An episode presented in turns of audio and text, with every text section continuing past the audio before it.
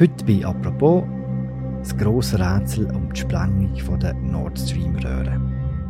So, who did sabotage the Nord Stream pipelines? Without much proof to go on, pundits could only root for the version that suits their cause. Es ist schon fast ein Jahr her, seit die Gasleitungen von Nord Stream 1 und Nord Stream 2 in der Ostsee gesprengt worden sind. Bis heute weiß man nicht ganz genau, wer hinter dem Sabotageakt steht.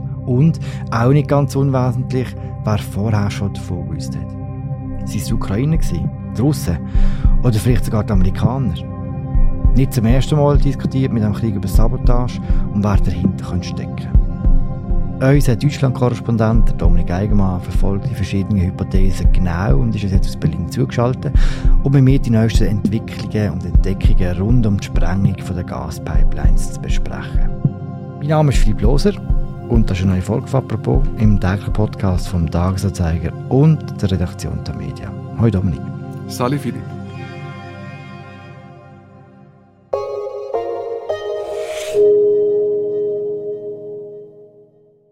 Dominik, nimm uns einmal mit in den Herbst 2022.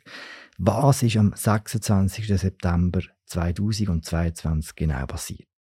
Ja, bevor ich das nochmal erzähle, vielleicht ganz kurz noch, was ist eigentlich Nord Stream Pipeline? Es ist so, dass es Erdgaspipelines sind, also Röhren, die von Russland nach Deutschland führen. Die erste Nord Stream 1 ist 2011 in Betrieb gegangen. Die zweite Nord Stream 2 ist kurz vor dem Krieg, wo Russland gegen die Ukraine angefangen hat, 2022, fertiggestellt worden. Es gibt von beiden Pipelines, obwohl sie 1 und 2 heißen, jeweils zwei Röhren. Also Nord Stream 1 hat zwei Röhren, Nord Stream 2 hat zwei Röhren. Insgesamt reden wir also von vier Röhren. Mhm. Die liegen auf dem Grund von der Ostsee und führen eben, wie gesagt, Erdgas von Russland nach Deutschland. Jetzt, am 26. September vom letzten Jahr, sind um zwei in der Nacht, also am frühen Morgen, in der Nähe von der Insel Bornholm, ist auf einmal Nord Stream 2, einer von den Strängen von Nord Stream 2, gesprengt worden. Also da hat man noch nicht gewusst, dass er gesprengt ist. Man hat einfach gemerkt, da ist Gas in der Röhre und das Gas entweicht und der Druck entweicht aus der Röhre. Und man hat es gesehen, mehr oben, oder? Ja, das war dann ein bisschen später. Gewesen. Also man hätte es hier wahrscheinlich auch schon gesehen, aber bis man davon erfahren hat und bis man dann die entsprechenden Bilder gemacht hat, hat es einen Moment gedauert. Und dann hat es nach der ersten, wo man dann gewusst hat, dass es eine Explosion war, nach der ersten Explosion hat es 17 Stunden gedauert, bis es zu mindestens drei weiteren Explosionen gekommen ist an anderen Strängen. Hm. Also einmal normal am gleichen Strang von Nord Stream 2 und zweimal an einem Ort, wo etwa 80 Kilometer entfernt ist vom ersten Explosionsort, an den beiden Strängen von Nord Stream 1. Also kurz gesagt, es sind innerhalb von 17 Stunden drei von den vier Strängen von Nord Stream 1 und 2 gesprengt worden. Wer das gemacht hat, wissen wir bis heute nicht. Die Spekulationen sind recht schnell ins Krug geschossen, oder? Ja, natürlich. Also, erst einmal hat man herausfinden, ist das überhaupt ein Anschlag gewesen? Da ist relativ schnell klar gewesen, dass nur Explosionen am Meeresgrund haben können zu solchen Schäden führen.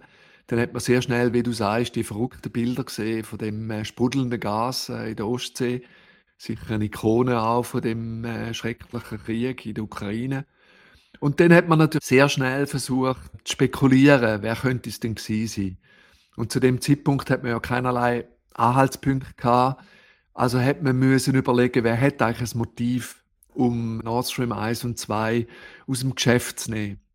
Und äh, da hat man sehr schnell gesehen, dass es sehr verschiedene Staaten gibt, die ein Motiv haben. Da komme ich vielleicht gerade noch dazu. Und das Zweite war, wer kann so etwas? Hm. Also ein Motiv und Fähigkeit, äh, beides ist nötig. Um vielleicht zuerst etwas zu dem Motiv zu sagen. Natürlich hat die Ukraine ein Motiv, die Pipeline zu sprengen. Es ist so, dass die Ukraine Nord Stream, wo ja Erdgas an der Ukraine vorbei von Russland äh, in Westen, insbesondere nach Deutschland geführt hat, immer als tödliche Gefahr für sich selber angeschaut hat. Und zwar deswegen, weil sie gewusst haben, sobald das russische Gas nicht mehr durch die Ukraine fließt, hat Russland auch freie Hand Krieg zu führen gegen die Ukraine. Gleichzeitig, die Ukraine hat sehr viel Geld verdient mit dem Gastransit von Russland in den Westen. Und auch das Geld ist natürlich, äh, auf das hat die Ukraine nicht wollen verzichten. Dann kommt noch dazu Misstrauen gegenüber Deutschland, weil Deutschland in der Vergangenheit, in den letzten zwei, drei Jahrzehnten sicher immer eher Russland näher war und sicher nicht Ukraine näher. Wer hat sonst noch ein Interesse oder ein Motiv, vielleicht auch so etwas, ähm, hat man sofort auch auf Russland gezeigt.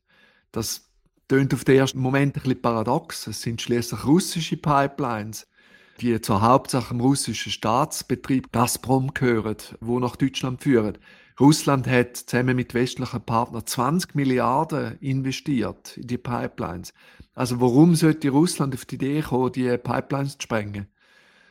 Aber viele Experten haben gesagt, das Interesse von Russland ist, erstens den Gasmarkt zu stören, also die Gaspreise in die Höhe zu treiben und überhaupt die Energiepreise in die Höhe zu treiben. Russland, sein Interesse ist es, für Chaos auf den Energiemärkten zu sorgen, für Unsicherheit im Westen zu sorgen, wo bis jetzt das Gefühl gehabt, der Ukraine-Krieg betrifft uns nicht so stark. Und all das kann man erreichen, wenn man die Nord Stream Pipeline sprengt. Kommt noch dazu, dass ein Strang von der Nord Stream 2 Pipeline ja unbeschadet geblieben ist. Und das ist genau das, wo sagen Menge Fachleute, das ist genau das, was die Russen wollen. Sie wollten nämlich Deutschland die Versuchung anbieten, dass man ja Gas könnte über die Nord Stream 2 Pipeline aus Russland direkt bekommen, wenn es denn in Deutschland mal sollte ausgehen. Also aus Sicht von vielen Fachleuten hat auch Russland ein Motiv. Und schließlich die Amerikaner, äh, die Russen sagen, und auch andere russenfreundliche Medien zum Beispiel sagen, die Amerikaner sind immer gegen Nord Stream gewesen, insbesondere gegen Nord Stream 2.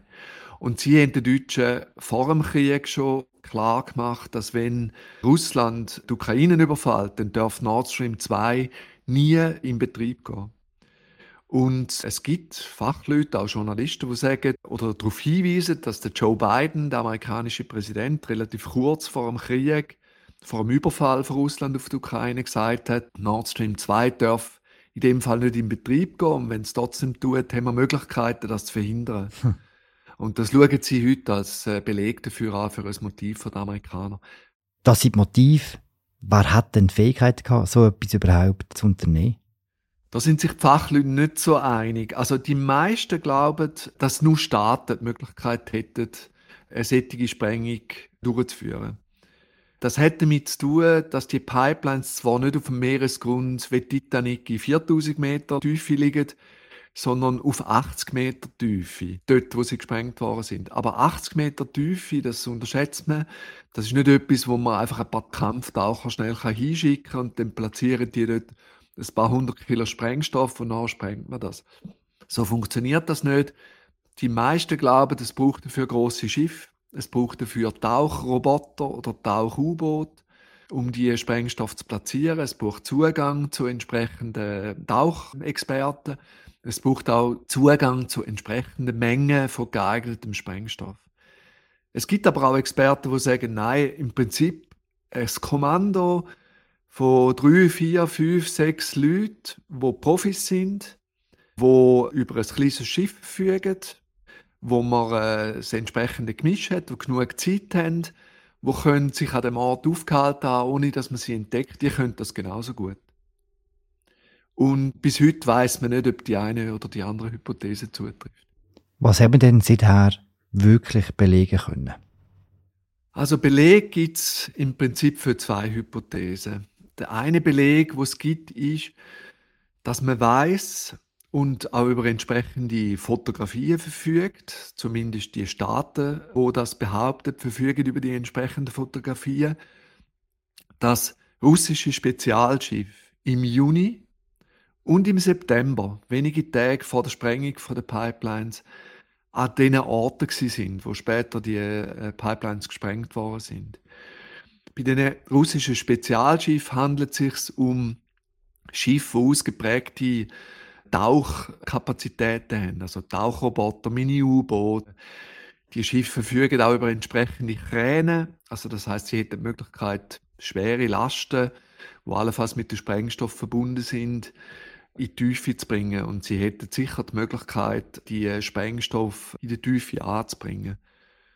Die Tatsache, dass man Bilder hat von diesen russischen Spezialschiffen an diesen Ort, kann man verschieden deuten.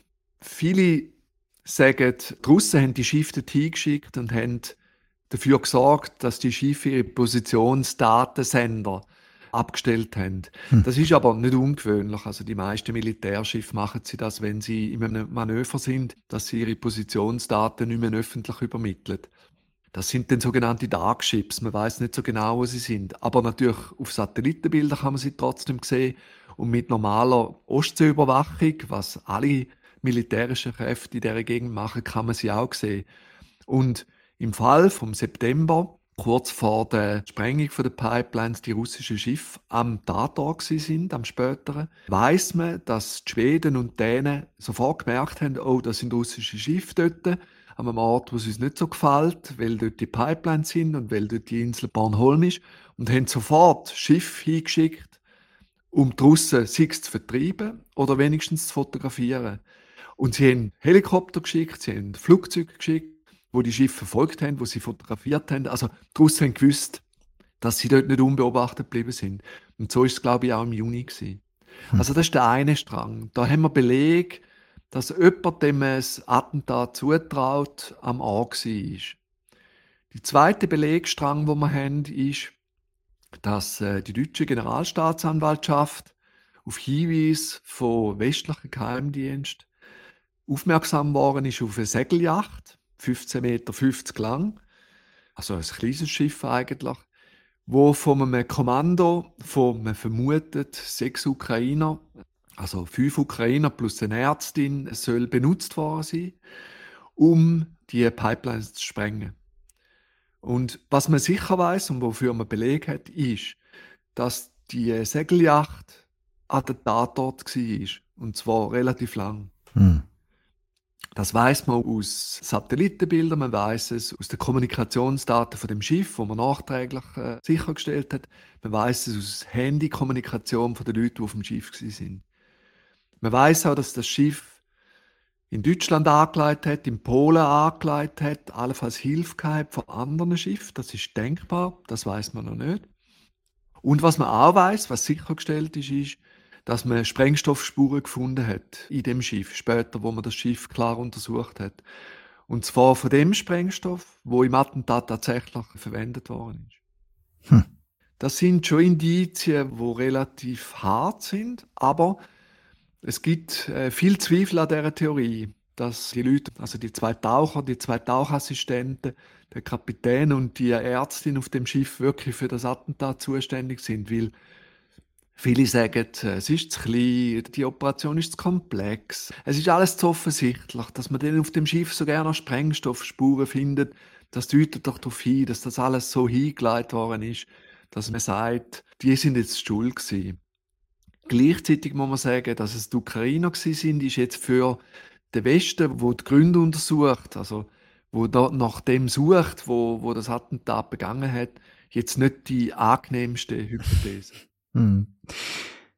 Eine neue Entwicklung hat in Amerika stattgefunden, der Frühling. Es hat die sogenannten Discord-Leaks gegeben, wo die Washington Post daraus zitiert hat. Und dort hat es geheißen, dass die Amerikaner schon vor dem Sabotageakt gewusst haben, dass etwas passieren wird. Wie glaubwürdig ist das? Also, man weiß heute, dass es im Juni Warnungen gegeben hat. Ein ukrainischer Informant vom niederländischen Militärgeheimdienst hat der Niederländer, für die er geschafft hat, gesagt, es gibt ein ukrainisches Kommando, wo auf Befehl vom ukrainischen Generalstabschef Valery Salushny vorhat, Nord Stream Pipelines in die Luft zu sprengen. Und zwar vor der Insel Bornholm. Und zwar mit einem Segelboot, mit einer Segelyacht, sechs Leute. Wo die Niederländer die Information bekommen haben, haben sie gedacht, oh je, da müssen wir den Amerikanern sagen. Sie haben es der CIA gesagt, also dem amerikanischen Auslandgeheimdienst. CIA ist eher skeptisch gewesen. Sie haben gefunden, wir kennen den Informant nicht, der hat vorher nie äh, interessante Informationen gegeben. Es kommt uns komisch vor, wir glauben nicht, dass die Ukrainer das wirklich machen. Sie haben trotzdem sofort die Deutschen gewarnt. In Deutschland kommen ja die Pipelines an. Und äh, ich nehme mal an, sie haben auch den Dänen und den Schweden, in denen eher noch Hoheitsgewässer liegen dort die Pipelines gewarnt. Allerdings offenbar nicht so detailliert wie die Deutschen. Und sie haben sofort in Kiew interveniert und haben den Ukrainer gesagt, schaut, wir haben gehört, dass ihr das vorhabt, wir wollten nicht, dass ihr das macht. Also sie haben sie gewarnt davor, das zu machen.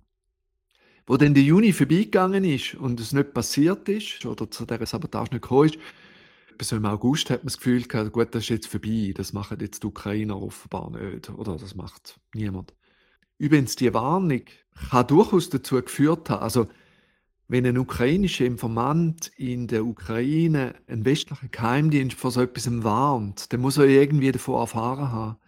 Und das kann natürlich sehr gut sein, dass auch der russische Geheimdienst von dem erfahren hat. Und vielleicht haben die Russen im Juni Schiff von Bornholm geschickt, weil sie von dem Gerücht gehört haben. Hm. Und haben wollen einem möglichen Attentäter sagen, du, wir sind vor Ort. Da könnt ihr nicht so leicht etwas im Wasser sprengen. Hm.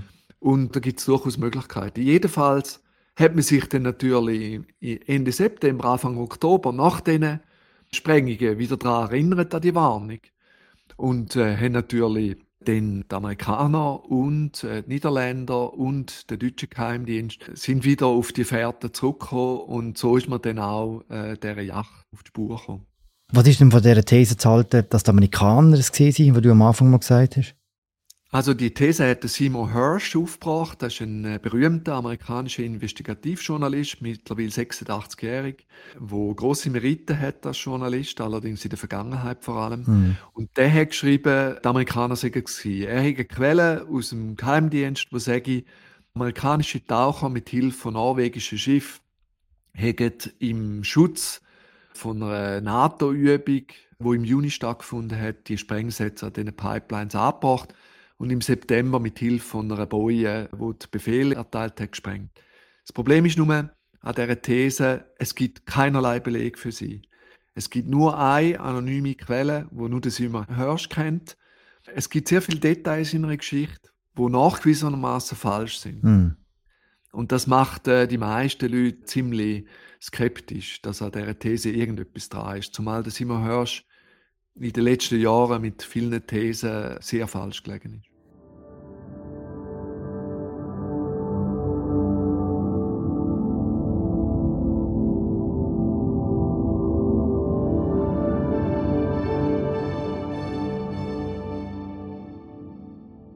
Alles sehr spionageromanmäßig, alles sehr verworren auch. Wie wichtig ist es eigentlich, dass man herausfindet, wie es genau passiert ist? Ja, das ist eine gute Frage. Also ändern kann man im Moment nichts dran. Wichtig ist es natürlich trotzdem, ja, weil, oder sagen wir es anders. In jedem Fall, wenn die deutschen, die schwedischen oder die dänischen Ermittler können eine klare These formulieren, wer das gemacht hat, dann wird das Folgen haben. Und die Folgen können unangenehm sein für verschiedene Beteiligte. Unter anderem sogar für die, die herausfinden, wer es war. Hm. Das heißt, sie weiß gar nicht unbedingt wissen. Ja, das ist, glaube ich, das Interessanteste an der jetzigen Situation. Es ist nicht ganz einfach herauszufinden, wer unter Wasser irgendetwas sprengt. Das ist schon klar. Also darum überrascht es mich nicht, dass es Monate, jetzt schon fast ein Jahr dauert, bis man dieser Sache ein bisschen genauer auf die Spur kommt. Aber zum Beispiel die Schweden sagen, Sie haben eine klare These, sie werden im Herbst die dann auch bekannt geben und sie gehen eher vom Staatsakteur aus und von grossen Schiffen aus und so, was eher auf Russland würde hindeuten. Mhm. Aber die Frage, wer ist eigentlich interessiert daran, dass es schnell bekannt wird, wer es war, hängt an der These, wem was am besten nützt. Mhm. Also kurz gesagt, für den Westen ist es ziemlich unangenehm, wenn sich herausstellt, dass das ukrainische Kommando die Nord Stream Pipelines gesprengt hat. Schließlich ist man in dem Krieg der wichtigste Verbündete, Deutschland der zweitwichtigste Verbündete von der Ukraine. Und die sollen jetzt akzeptieren, dass die Ukraine die Pipelines von Russland nach Deutschland sprengt, wo auch deutsche Firmen Milliarden von Euro drin investiert haben. Die Amerikaner, die ihnen gesagt haben, machen das nicht. Und sie machen es trotzdem. Ich glaube nicht, dass es zur Folge hätte, dass der Westen würde die Unterstützung für die Ukraine einstellen. Da bin ich mir überzeugt davon. Und ich glaube auch, dass falls die Ukrainer es selber gemacht haben, klar ist, dass sie das so berechnet haben. Also, mhm. dass die Amerikaner und die Deutschen das am Ende akzeptieren. Aber unangenehm wäre es natürlich schon. Und was noch fast schwieriger ist, ist, wenn Russland es gemacht hat, aus Sicht der Ermittler. Weil dann ist es eigentlich ein Kriegsakt gegen den Westen. Oder? Also wenn kritische Infrastruktur, die für die Energieversorgung von Europa entscheidend ist, oder entscheidend war, wenn die von Russland im Kriegsakt gesprengt wird, dann ist das eigentlich eine Art von Kriegserklärung. Also wenn die NATO ein Interesse daran hätte, in den Krieg gegen Russland einzutreten, dann könnte sie das jedenfalls zum Anlass nehmen, äh, das zu machen. Da die NATO das nicht will, ist ihr auch die Hypothese, dass Russland die Pipelines gesprengt hat, eher unangenehm. Und viele Experten, vor allem amerikanische Zeitungen, haben mit sehr vielen Diplomaten in Europa geredet und auf der ganzen Welt geredet, glauben, dass man sehr lange zurückhaltet mit den Informationen darüber, wer das gemacht hat, um auch ein bisschen Zeit hat, die Folgen, wo sich daran könnten zu knüpfen, besser vorauszudenken und vielleicht auch besser abzufedern. Das heisst, wenn die Folge wäre es auch am einfachsten für alle Beteiligten, wenn man es nie herausfinden würde. Ja, da wäre am einfachsten. Es gibt ja auch die Stimmen, die sagen, lass uns gar nicht so genau schauen, oder? Also der Tote ist im Sarg, die Leichen ist da, wer es war, ja, das weiß man nicht so genau. Wie entscheidend ist die Sprengung für den Kriegsverlauf? Die Sprengung ist für den Kriegsverlauf relativ unerheblich gewesen. Und zwar deswegen, weil wo die Pipelines gesprengt worden sind, ist zwar Gas in diesen Röhren gewesen, aber es ist kein Gas mehr durch die Röhre geflossen. Also schon einen Monat bevor Nord Stream 1 gesprengt worden ist, ist kein Gas mehr durch die Röhre geflossen und zwar deswegen, weil Russland den Betrieb der Pipelines gestoppt hat. Hm. Also Russland hat politischen und wirtschaftlichen Druck auf Deutschland ausüben, die Deutschen Angst machen davor, dass sie im Winter kein Gas mehr haben und hat deswegen angefangen am Gashahn spielen mit verschiedenen lustigen Formulierungen und Argumenten. Aber Wort war, ab Anfangs September ist kein Gas mehr durch die Pipeline nach Deutschland geflossen. Und in Nord Stream 2 ist zwar Gas gewesen, aber dort ist noch gar nie Gas durchgeflossen. Also kurz gesagt, der Stopp hat akut für die deutsche Gasversorgung oder für die europäische Gasversorgung keine Folgen gehabt. Aber die Unsicherheit, die sich daran angeschlossen hat und die Verunsicherung auch, dass man gemerkt hat, man ist wahnsinnig verwundbar für solche Art von Sabotage. Also, dass Russland, wenn sie das würden wollen, könnte auch norwegische Pipelines sprengen, mhm. Ölpipelines, Gaspipelines, irgendwo hin. Das wäre ein riesiges Problem für Europa jetzt wo kein russisches Gas mehr nach Europa kommt. Also man hat auf einmal gemerkt, man ist wahnsinnig verletzlich und das hat man vorher so nicht gewusst und das war ein Schock. Gewesen. Es ist nicht das erste Mal, dass man während dem Krieg über Sabotage redet. Kann man die Diskussionen bei Nord Stream vergleichen mit denen, was es gegeben hat nach der Sprengung vom Staudamm bei Kherson? Ja, in gewisser Hinsicht schon. Also dort kommen einfach nicht viele verschiedene Akteure in Frage für die Sprengung vom Staudamm. Also um ehrlich zu sein, es kommen eigentlich nur Russen in Frage. Weil, also aus den Gegebenheiten vor Ort und aus der Recherche vor Ort und aus den seismischen äh, Fakten, die man hat über den Moment, wo der Damm birscht und die Tatsache, dass der Damm in russischer Hand war, kommt eigentlich nur eine Sprengung die Russen in Frage. Okay. Aber natürlich, potenziell könnte auch eine ukrainische Rakete etwas Ähnliches angerichtet hat. Kann es nur nicht übereinbringen mit den Fakten vor Ort. Also insofern stellt sich auch dort die Frage, ja, wer ist es gewesen? Aber natürlich auch dort die Folgen, also viele Fachleute sagen auch, das schadet den Russen mindestens so sehr wie den Ukrainer. Ich kenne mich zu wenig in der Ukraine und im Krieg aus, um sagen zu können, wem das am Schluss mehr nützt. Aber das Sabotage im Krieg natürlich ein wichtiges Mittel von der Kriegsführung kann sein, das ist klar. Und es kann durchaus sein, dass man zum Beispiel im Fall von dem Atomkraftwerk Saporischje nochmal etwas Ähnliches wäre gesehen. Also, mhm. Und auch dort äh, wären ja schon vorgängig die Spuren geleitet, dass die Russen jetzt schon sagen, die Ukrainer greifen das äh, AKW mit Raketen an, mit Artillerie an und so. Da wären jetzt schon Spuren in beide Richtungen geleitet. Was einem durchaus Sorgen machen kann. Sehr. Mhm. Danke, Dominik. Ist gern geschehen. Das sehe also die aktuelle Folge zu den neuesten Entwicklungen und Hypothesen rund um die Sprengung von den Gaspipelines in der Ostsee. Ich habe geschwätzt mit Dominik Geigemann, im Deutschland-Korrespondent vom Tagesanzeiger. Mein Name ist Philipp Loser, wir hören uns morgen wieder. Ciao zusammen.